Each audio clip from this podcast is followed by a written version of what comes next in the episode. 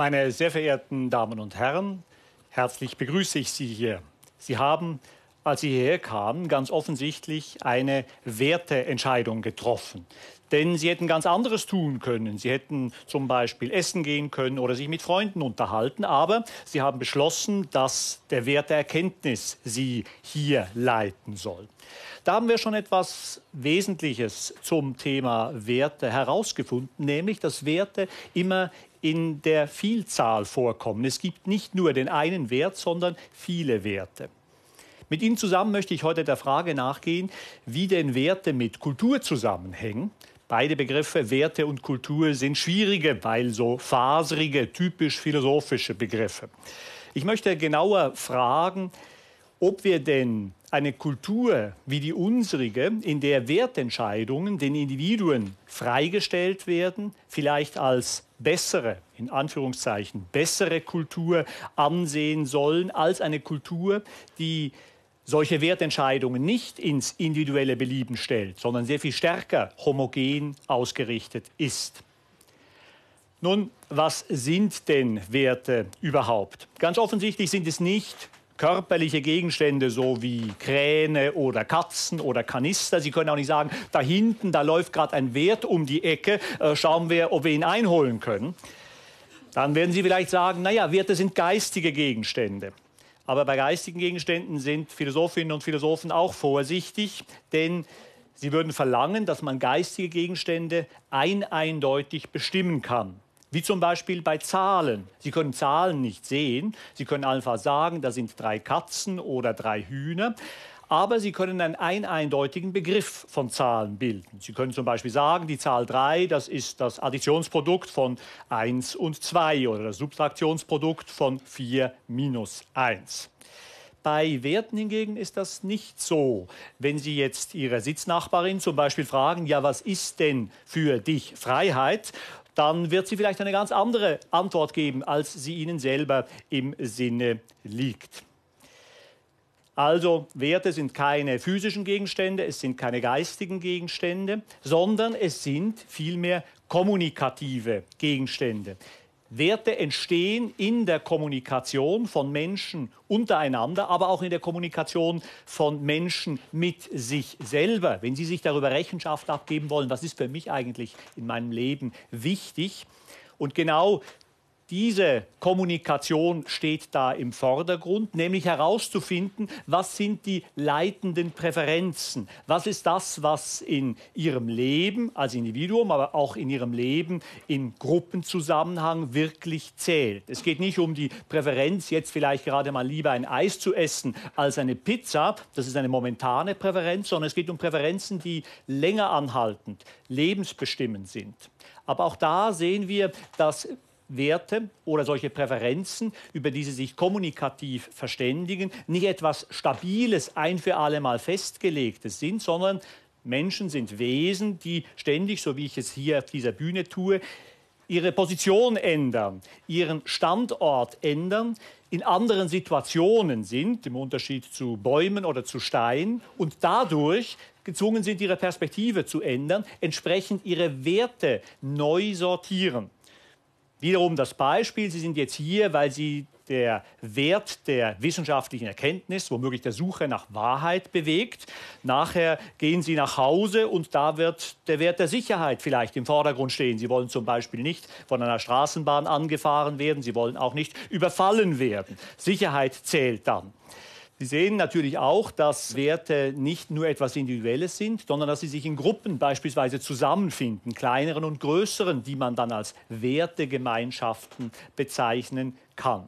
Nun, wie sieht es jetzt mit der Kultur aus? Man könnte sagen, Werte kristallisieren sich in Kulturen und Kulturen unterscheiden sich dadurch, dass in ihnen andere Werte dominant werden. Wiederum Beispiel. Sie können von Kulturen sprechen, die den Wert der religiösen Gewissheit an alleroberster Stelle setzen. Denken Sie zum Beispiel an die Frühneuzeit und das Spätmittelalter hier in Europa, wo das Christentum in unterschiedlichen Ausprägungen auf Heilsgewissheit aus war. Denken Sie an Gesellschaften im Nahen Osten, wo ein beispielsweise sunnitischer Islam oder ein wahhabitischer Islam diese Heilsgewissheit konfessionell bekanntlich anders akzentuiert, ebenfalls als obersten Wert organisiert. Oder Denken Sie an Gesellschaften, die die soziale Ordnung an oberster Stelle setzen. Die klassisch chinesische Gesellschaft, der Konfuzianismus, macht die Ordnung zum obersten Wert. Also man kann sagen, Gesellschaften sind Kristallisationsformen bestimmter Wertordnungen und die sehen unterschiedlich aus, je nach historischer Situation, auch nach geografischer Situation. Hier in Deutschland brauchen Sie einen anderen Umgang mit der Natur als in Gesellschaften, in Kulturen, in denen das Klima wärmer ist. Das alles prägt das Wertegefüge einer Kultur. Entsprechend kann man auch nicht sagen, diese Werte sind die eigentlich gültigen und jene aber eher nicht.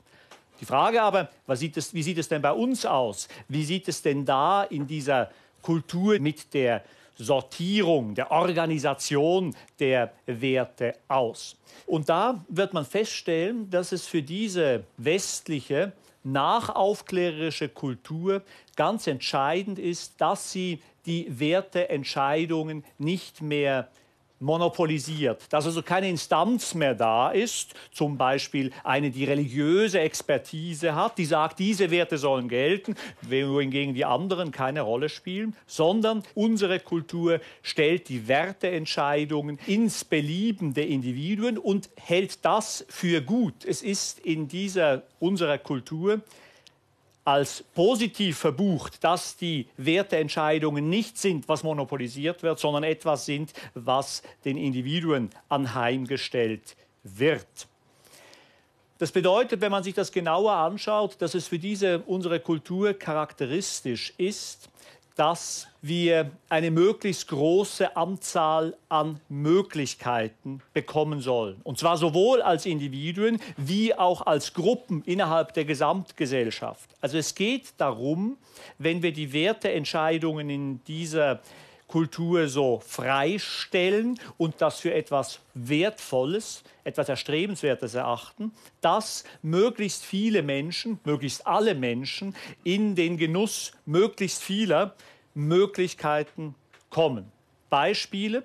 Es ist in unserer Kultur selbstverständlich geworden, auch wenn nicht immer realisiert, dass die Zugehörigkeit zu einer bestimmten gesellschaftlichen Schicht nicht auch automatisch den Zugang zu Möglichkeiten reglementieren soll. Sprich, dass es nicht mehr nur Adlige sind, denen eine Fülle von Möglichkeiten zur Verfügung steht, sondern uns allen, ganz egal, aus welchem Stall, aus welchem Elternhaus wir kommen.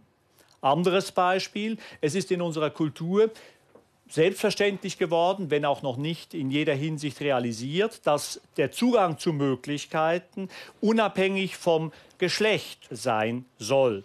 Drittes Beispiel, es ist ebenso in dieser Gesellschaft sozusagen ein Wert, es ist als wertvoll erachtet, dass wir die Zugehörigkeit etwa zu einer ethnischen Gruppe nicht für die Reglementierung von Möglichkeiten benutzen, egal ob sie nun Volksbayerin oder Volksbaden-Württemberger oder Volksfranzose oder Volksalbanierin sind, die sollen prinzipiell in dieser Gesellschaft den gleichen Zugang zu Möglichkeiten haben. Dass es in der Realität mitunter anders aussieht, das ist uns allen klar. Also Zugang zur Fülle von Möglichkeiten ist für diese Kultur charakteristisch. Nun fragen wir uns natürlich, ja, wie sieht es aus mit dieser Behauptung, die ich eingangs aufgestellt habe, nämlich mit der Behauptung, dass äh, unsere Kultur womöglich in Anführungszeichen eine bessere Kultur ist als eine Kultur, die ganz stark Werteentscheidungen monopolisiert, wo genau gesagt wird, das ist der Wert, der gilt, wohingegen die anderen Werte am besten alle zu vergessen sind. Nun könnte man sagen, na ja, der Grad von Gelungenheit einer Kultur bemisst sich daran, wie weit in einer Kultur Werte realisiert sind, nämlich die Werte, die eine Kultur sich jeweils setzt.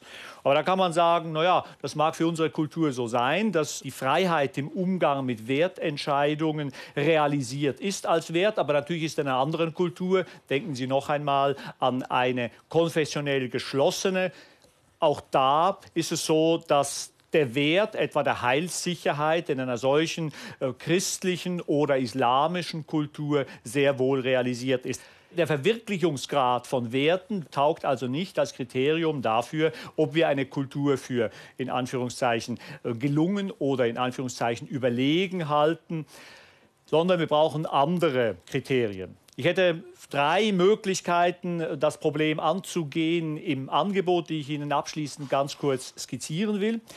Das erste Argument zugunsten eines solchen in Anführungszeichen Besserseins unserer Kultur im Vergleich mit anderen, würde darauf abstellen, dass in unserer Kultur es ja eben, wie wir gesehen haben, ganz offensichtlich so ist, dass Werte, Entscheidungen und Werte pluralisiert werden. Da ist dann die Chance größer, dass man sozusagen das Richtige trifft, als wenn wir nur einen Wert haben. Das Richtige trifft meint, dass in der jeweiligen Situation, der eine Kultur ist, der jeweils gültige Wert als auch sozusagen tauglich sich erweist. Was nützt Ihnen, um das Beispiel noch aufzunehmen, eine Fixierung einer Kultur auf die Heilsgewissheit, wenn diese Kultur vor ganz anderen Herausforderungen steht?